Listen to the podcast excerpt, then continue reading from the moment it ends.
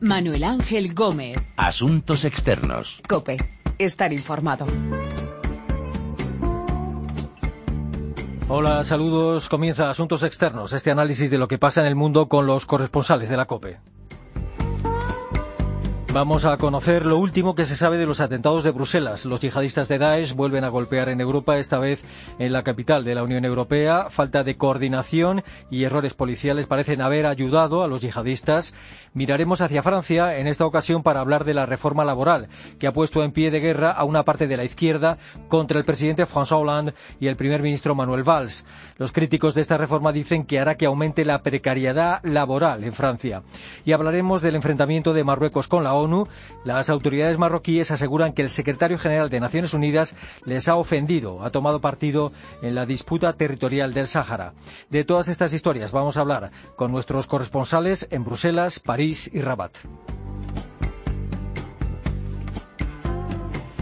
Y primero, Bruselas.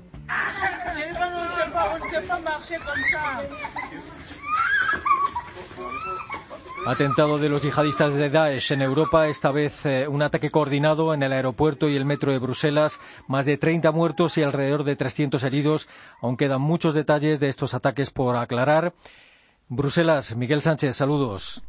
¿Qué tal? ¿Cómo estáis? Hola. ¿Qué se sabe en estos momentos de quiénes y cuántos fueron los terroristas que perpetraron estos atentados? A ciencia cierta sabemos que habría al menos cinco terroristas implicados en los ataques, tres que actuaron en el aeropuerto internacional de Zaventem y dos en una estación de metro, en la estación de metro de Malbec. Decimos al menos porque la investigación no ha desvelado todavía si pudieron recibir algo completamente lógico, ayuda del exterior. De esos cinco, tres murieron en los ataques. Dos se hicieron estallar en el aeropuerto, el tercero en Malbec, mientras que otros dos huyeron. Uno es el que fue grabado por las cámaras del aeropuerto, uno que llevaba sombrero, una gabardina beige, el otro fue grabado por las cámaras de vigilancia del metro acercándose al terrorista suicida, ayudándole con las maletas, pero esas imágenes no han salido a la luz, no se han hecho públicas. Se desconoce la identidad de los dos huidos, pero sí se conoce la de los tres suicidas. Dos son los hermanos al mientras que el tercero es Najim Blasraoui. Eh, ¿Algunos de estos terroristas estaban fichados por la policía belga o de otros países? Sí, es el caso, por ejemplo, de los hermanos Albakraoui. Uno de ellos había sido incluso detenido en Turquía el pasado año. Había sido enviado a Bélgica vía Holanda. Había quedado en libertad en Bélgica debido a que hubo negligencia por parte de las autoridades belgas que no pidieron información sobre ese terrorista pese a que Turquía les había advertido que venía de Siria, que había sido arrestado justo en un pueblo limítrofe entre Siria y Turquía.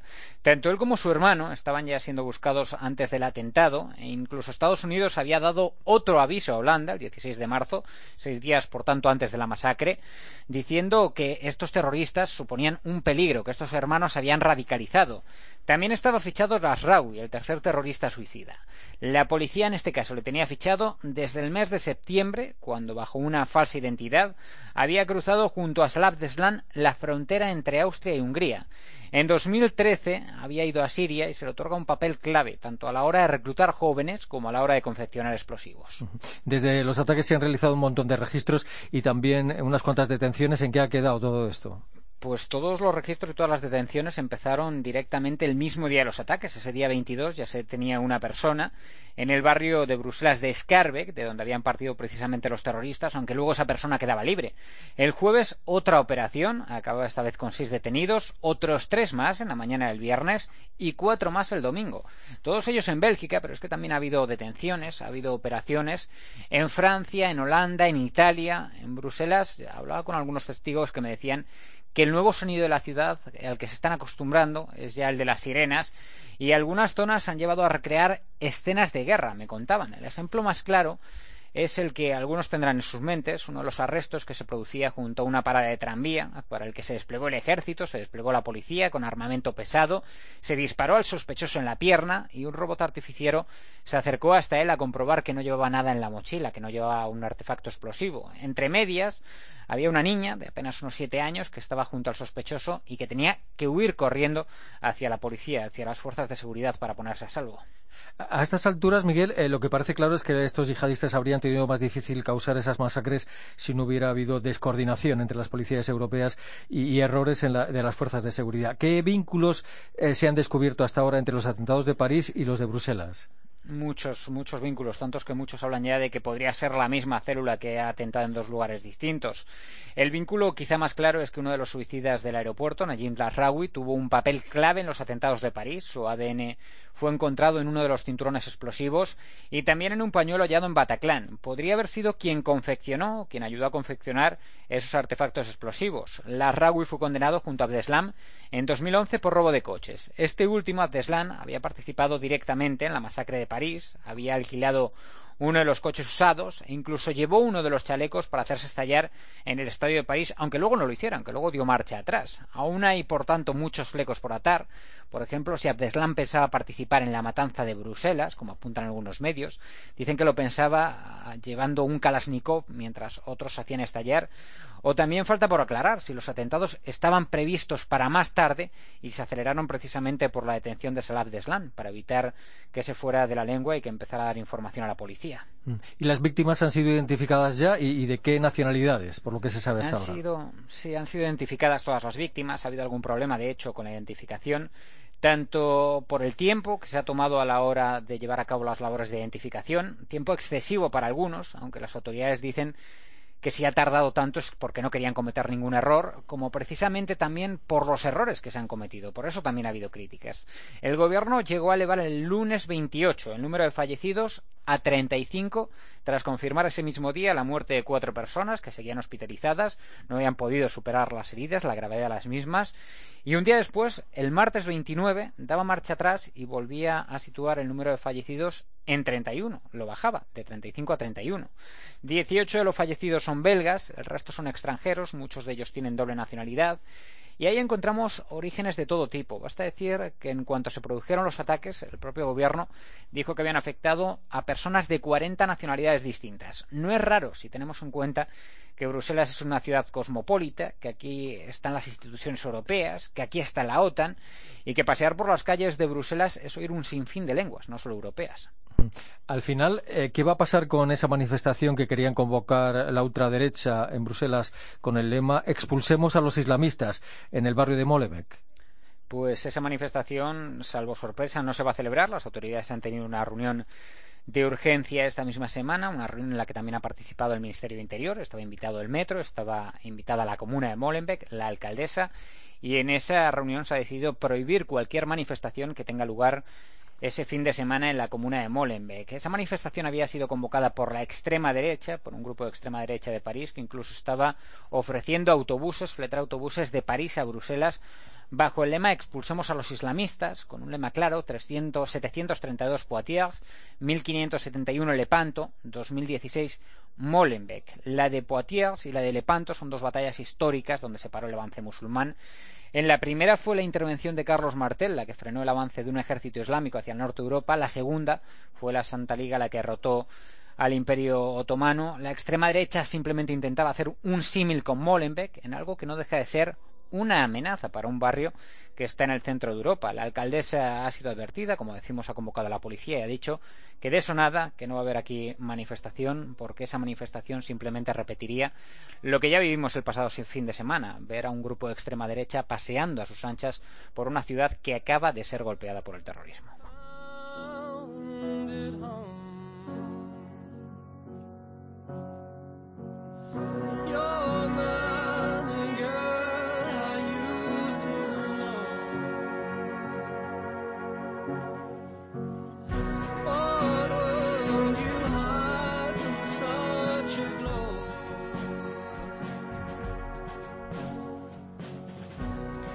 Los atentados de Bruselas todavía se están aclarando detalles de quiénes fueron los autores y qué errores se cometieron. En Francia, el gobierno socialista está poniendo en marcha una reforma laboral que divide a la izquierda. C'est un vrai nouvel élan pour la démocratie sociale dans notre pays, puisque euh, ce texte marche euh, sur deux jambes. Il est équilibré, à la fois euh, des nouvelles souplesses aux entreprises pour améliorer la compétitivité de notre économie et puis euh, de nouvelles protections, de nouveaux droits pour les salariés. La ministra de Trabajo defendía el proyecto de reforma laboral, decía que es equilibrado, flexibilidad para las empresas y al mismo tiempo nuevos derechos. Eso es lo que decía la ministra de Trabajo francesa. París, Asunción Serena, saludos. Hola, ¿qué tal? Eh, la ley ha pasado ya por el Consejo de Ministros. Eh, ¿Cuáles son los principales cambios que incluye esta reforma laboral y cuáles son los puntos que causan más eh, descontento?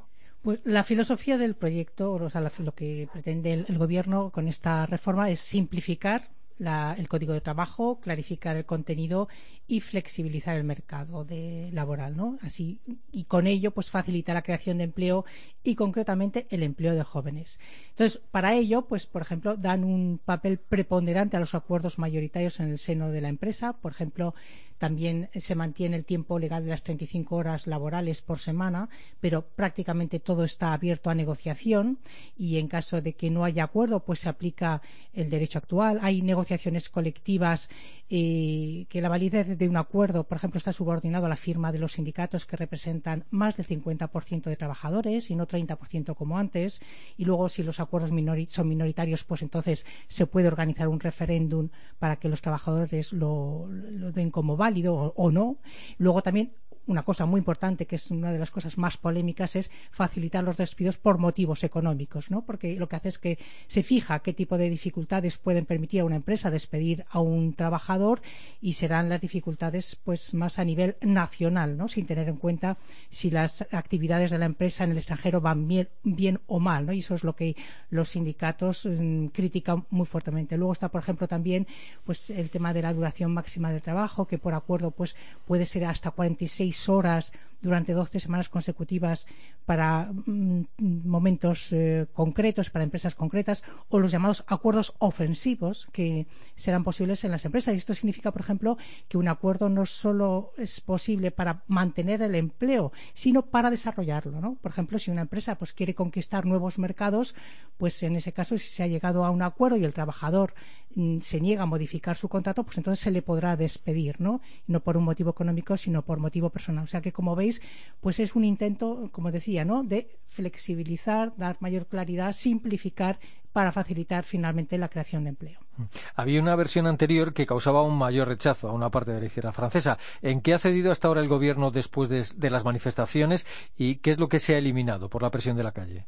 Pues hay, son dos medidas claves, que, que, sobre todo una que levantaba ampollas y que era la de, la de limitar a 15 meses de salario eh, como máximo de indemnización por despido improcedente. ¿no? Esta medida ha sido simplemente anulada. Entonces, lo único que se hace simplemente es pues, hacer sugerencias, pero en ningún caso es una obligación de limitar a solo 15 meses de salario el, despido máximo, ¿no? la indemnización máxima por despido. Y luego la otra medida es la posibilidad de que el patrón pudiera proponer directamente a, a un empleado lo que se llama el forfait jour, que es una forma de contar el tiempo de trabajo en días o medias jornadas sin tener en cuenta el horario, ¿no? Lo que puede permitir pues evitar el, el contar y pagar, claro, las horas extras o, o, cambiarlo por tiempo de descanso suplementario, ¿no? Es que es una fórmula que, que, existe, pero a través de acuerdos de empresa y lo que querían era pues que se pudiera proponer directamente al trabajador y esto ha sido pues también vamos, eliminado completamente de la, de la nueva ley. En Francia, ¿quiénes están a favor de la reforma laboral, de esta reforma laboral, y quiénes están en contra? ¿Y qué argumentos dan unos y otros? Pues hay un gran rechazo general, la verdad, de los franceses y sobre todo entre los electores de izquierdas que critican su, su espíritu liberal. Pero la reforma, la verdad es que ahora ha sido reformada y tampoco la patronal está satisfecha. Las pequeñas empresas, por ejemplo, ellas se sienten abandonadas porque dicen que se les aplican los mismos criterios que a las grandes, por ejemplo, para poder realizar un despido por motivos económicos y que eh, ellos lo que hacen es que se ahogan ¿no? antes de poder mm, despedir a nadie. Y luego, pues eh, las grandes exigen ahora que se reintroduzca ese límite de, de, indemnización por despido, ¿no? O sea que tampoco ellos no están contentos. Y luego los sindicatos están divididos. Están por un lado los llamados reformistas que están satisfechos de haber logrado pues que el gobierno introduzca cambios en el proyecto inicial. Está, por ejemplo, la Confederación Democrática de Trabajadores que ellos están satisfechos, por ejemplo, de que haya más espacio para las negociaciones colectivas a todo nivel y piensan ahora que es la que la ley ha pasado a la Asamblea, pues seguir ¿no? Eh, influyendo sobre los diputados pues para que precisen, por ejemplo, los motivos por despido económico. Y luego están los eh, sindicatos más reaccionarios, como la CGT y Fuerza Obrera, que ellos exigen, sin más, claramente la retirada del texto. Mm. ¿Y por qué ha decidido Hollande poner ahora en marcha esta reforma laboral? ¿Por qué ahora? Porque, eh, no, le, ¿No le puede costar caro y que su popularidad caiga todavía más de lo que, de lo que ya ha caído? Pues la verdad es que es el gran misterio. Todo el mundo se lo pregunta, ¿no? son muchos los que le reprochan, ¿no? El no haber aprovechado su triunfo en las urnas, pues para cometer la reforma y con la popularidad que tenía entonces, ¿no? Pero bueno, claramente es un hombre que no, no le gustan los conflictos, no quería empezar su presidencia con manifestaciones en, en la calle, confiaba que la, el paso de la crisis económica, pues iba a dar lugar, pues a la creación de empleo que volvería por, por sí solo, ¿no? No ha sido así. Ahora, pues no tiene otro remedio que que, hacer algo si quiere presentarse a su propia reelección, porque él mismo ha dicho ¿no? que, condiciona su candidatura a la inversión de la curva del paro, es su frase favorita.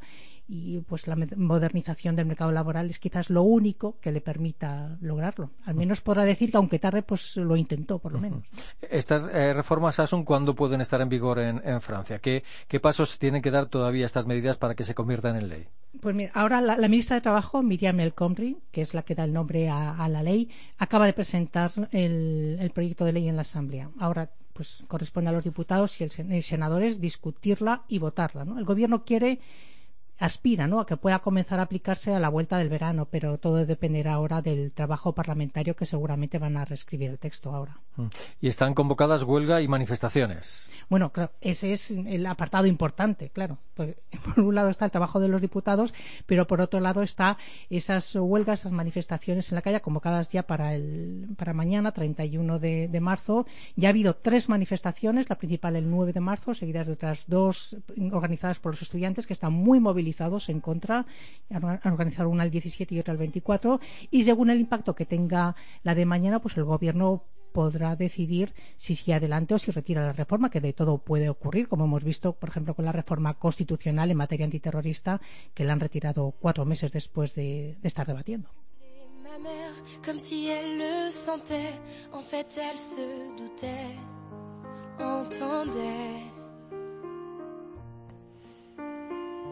J'ai dit que j'étais bien, tout a fait l'air serein. Elle a fait comme de rien, et mon père démuni a souri. La división de la izquierda francesa, en la izquierda francesa por la reforma laboral del gobierno de François Hollande y el choque entre Marruecos y la ONU, entre la Marruecos y el secretario general de la ONU por el Sáhara. The permanent uh, mission of Morocco transmitted to the Secretariat a list of 84 international civilian members of MINURSO, as well as the African Union, who, quote, should leave the Kingdom of Morocco within three days. El portavoz del secretario general de la ONU confirmaba que las autoridades marroquíes habían ordenado la salida de más de 80 personas de la misión de Naciones Unidas en el Sáhara, decisión que tomó Rabat alegando que Ban Ki-moon, el secretario general de la ONU, se ha puesto de parte de los saharauis en la disputa territorial sobre esa ex colonia española. Rabat, Beatriz Mesa, saludos. Hola, ¿qué tal, Manu? ¿Qué tal? ¿Por qué se ha enfadado tanto Marruecos con Ban Ki-moon y qué es lo que ha pasado? Bueno, pues el enfado de Marruecos se debe principalmente a las declaraciones que el secretario general de Naciones Unidas formula estando de gira en Argelia durante el mes de marzo, este mes de marzo. Ban Ki-moon se refiere al Sáhara ocupado en alusión al Sáhara Occidental, el territorio disputado por el Polisario y Marruecos desde el año 75. El hecho de que Ban Ki-moon utilice dentro de su terminología eh, Sáhara ocupado, pues evidentemente que ha hecho estallar toda esa bomba diplomática, política y haya enervado muy mucho a las autoridades marroquíes porque eh, acusan a Ban Ki-moon de faltar a la imparcialidad, a la objetividad, al lenguaje internacional y eso pues no se lo ha perdonado, así se ha visto en varias de las de los encuentros que se ha tenido entre autoridades marroquíes y diplomáticos de Naciones Unidas y concretamente entre el ministro de Asuntos Exteriores Saladin Mesuar junto con Ban Ki-moon que se reunieron a los tres días de esta, de esta polémica.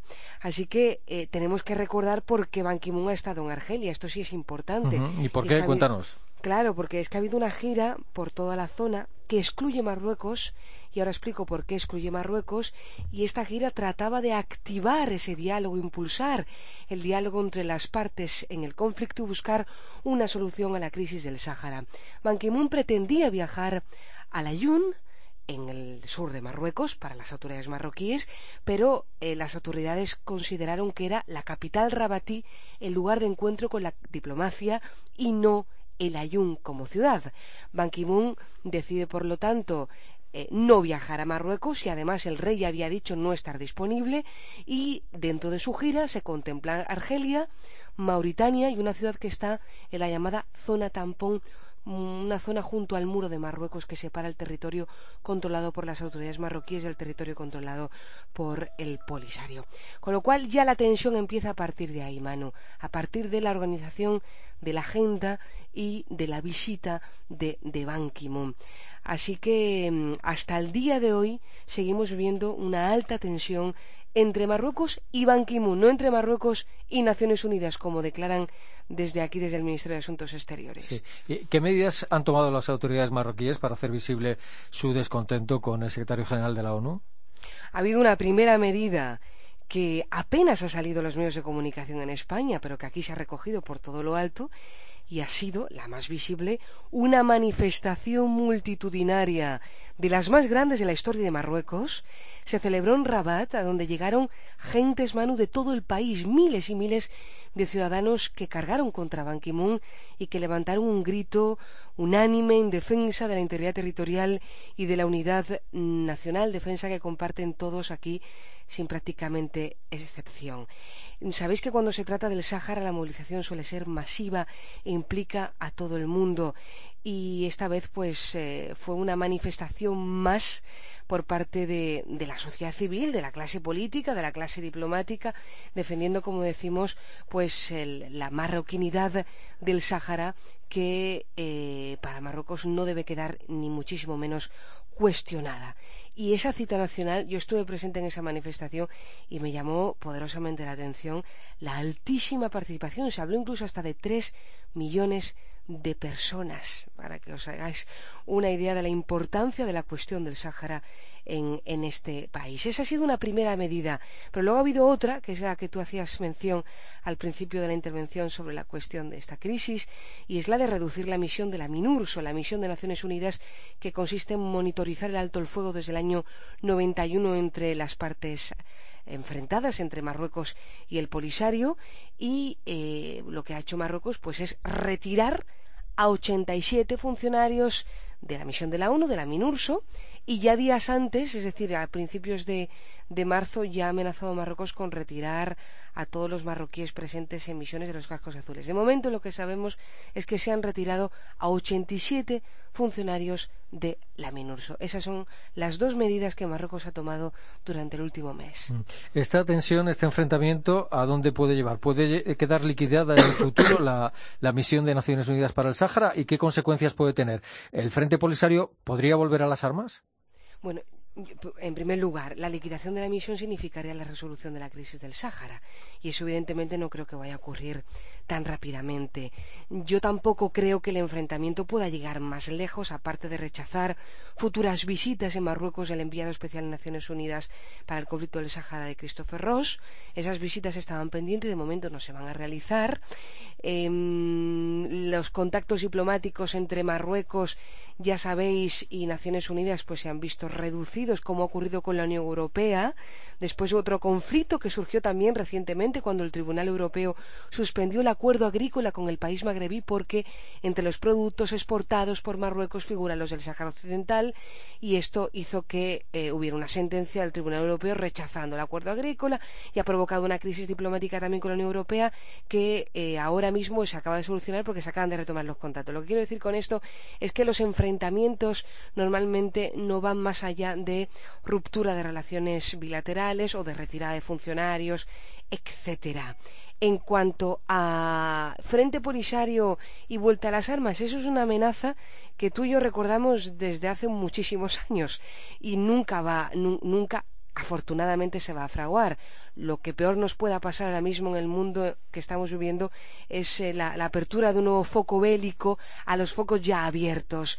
Eh, se piensa que hay que buscar hoy más que nunca una solución pacífica a la crisis de, del Sáhara. El problema es que las posiciones tanto del Polisario como las de Marruecos son enquistadas. El Polisario insiste en la celebración de un referéndum donde se contemple la independencia y para Marruecos, como dicen en francés, es hors de question, es decir, está fuera de toda posibilidad esa, esa opción. No se contempla para Marruecos la posibilidad de que se pueda elegir en unas urnas la independencia. Sin embargo, Marruecos sí que ofrece alternativas interesantes como es la del proyecto de autonomía para la región del Sáhara. Es una propuesta inédita y es una propuesta que, que se contempla como una solución posible, la de dar una autonomía a las llamadas provincias del sur en Marruecos, Manu. Eh, ¿Qué capacidad militar tiene a día de hoy el Frente Polisario, si es que tiene alguna capacidad militar? tiene capacidad militar, pero es reducida con respecto a la capacidad que ofrece Marruecos. Estamos hablando en una de las últimas encuestas que ha hecho un diario marroquí que se llama La Desk, eh, que podríamos calificarlo de un diario independiente, de los, mayores, de los más independientes aquí, y hablaba de entre 3.000 y 6.000 combatientes eh, por parte de, de, del Polisario, pero frente a unas Fuerzas Armadas marroquíes que casi alcanzan las 200.000 y evidentemente que hay un desequilibrio en términos de fuerza militar entre Marruecos y el Polisario, pero como decimos, eh, no, se contempla como, como, un análisis hoy un retorno a las armas, un retorno a un enfrentamiento directo bélico, recordando a esos años entre el 75 y el 91, ni muchísimo menos, sino que se busca ante todo la opción de la vía pacífica como salida a esta crisis del Sahara que data desde hace más de, de 40 años y e se insiste por parte de Marruecos en que hoy más que nunca ese proyecto de autonomía es el viable, es el factible, sobre todo cuando Marruecos, Manu, ha hecho una inyección o ha propuesto ya una inyección multimillonaria de dinero en los territorios del Sáhara. Estamos hablando de más de 7.000 millones de euros para el desarrollo de las provincias del sur. Yo recientemente asistí a Dagla a un encuentro que se llama el Crans Montana y regresé sorprendida a Rabat porque es una ciudad donde se está inyectando mucho dinero, donde se está desarrollando grandes infraestructuras, donde hay planes importantes de desarrollo también para eh, la energía renovable, energías energéticas, ¿eh? Como sabéis, Dakla pues es una zona del desierto donde se podría eh, pues implicar allí o eh, decir poner en marcha todo un proyecto de, de, espejos solares importantes como se han hecho en otras ciudades de Marruecos. También hay proyectos relacionados con la agricultura y para eso se necesita desalanizar el agua. Estamos hablando de un territorio rodeado de un mar maravilloso que tiene un gran potencial en estos términos y Marruecos ahora mismo pues solamente piensa en poder invertir en estos eh, territorios pues de alguna manera para ganar simpatías dentro del propio territorio, ganar adeptos en favor de la autonomía marroquí por parte de la población saharaui. Desde el Polisario insisten en que se celebre el prometido referéndum ¿no? sobre la independencia del Sáhara, aunque a estas alturas eso ya parece prácticamente imposible. Pues claro, lo que estamos hablando anteriormente, en Polisario insiste en celebrar un referéndum sobre la posible independencia del Sáhara, donde los saharauis puedan votar en unas urnas su propio futuro, pero esa solución pues no es viable para las autoridades marroquíes que consideran el territorio contestado, el Sáhara, como un territorio ya anexionado, como un territorio que forma par parte ya de su país y que para ello ya pues están invirtiendo mucho dinero en su desarrollo actual y en su futuro desarrollo. Es muy difícil eh, por lo que yo he podido vivir durante los últimos diez años aquí en Marruecos, eh, que los saharauis puedan votar en esas urnas la opción de la independencia. En todo caso, si se llega a convocar unas elecciones, si se llega a convocar un referéndum, la única posibilidad para la población saharaui es la de si se quiere o no una autonomía. Pero como decimos, la opción de la independencia queda totalmente eh, descartada de los planes de Marruecos y me atrevo a decir incluso de los planes de la comunidad internacional, aunque no se llega a declarar oficialmente. Pero Marruecos cada vez está consiguiendo más apoyos en ese sentido porque a lo que le interesa a los actores internacionales es un país fuerte en, en el sur, es un país que haga eh, que frene, eh, decir, que, que, haga de freno de la lucha contra, contra el terrorismo, del aumento del extremismo religioso y que igualmente también sirva de, de muro de contención frente a la inmigración clandestina o cualquier otra de las amenazas eh, del mundo.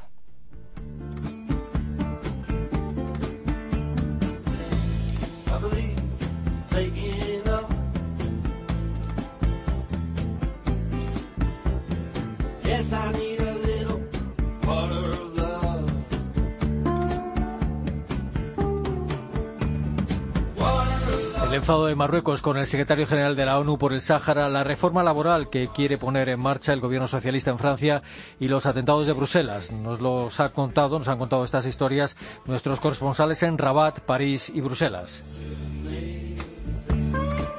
Ha estado hoy con nosotros en el control nuestro compañero, como es habitual, Pedro Díaz Aguado. Recuerden que nuestra dirección de email es asuntosexternos.cope.es y que también estamos en Twitter, Asuntos Externos todo junto. Volveremos con Asuntos Externos dentro de una semana aquí, en cope.es.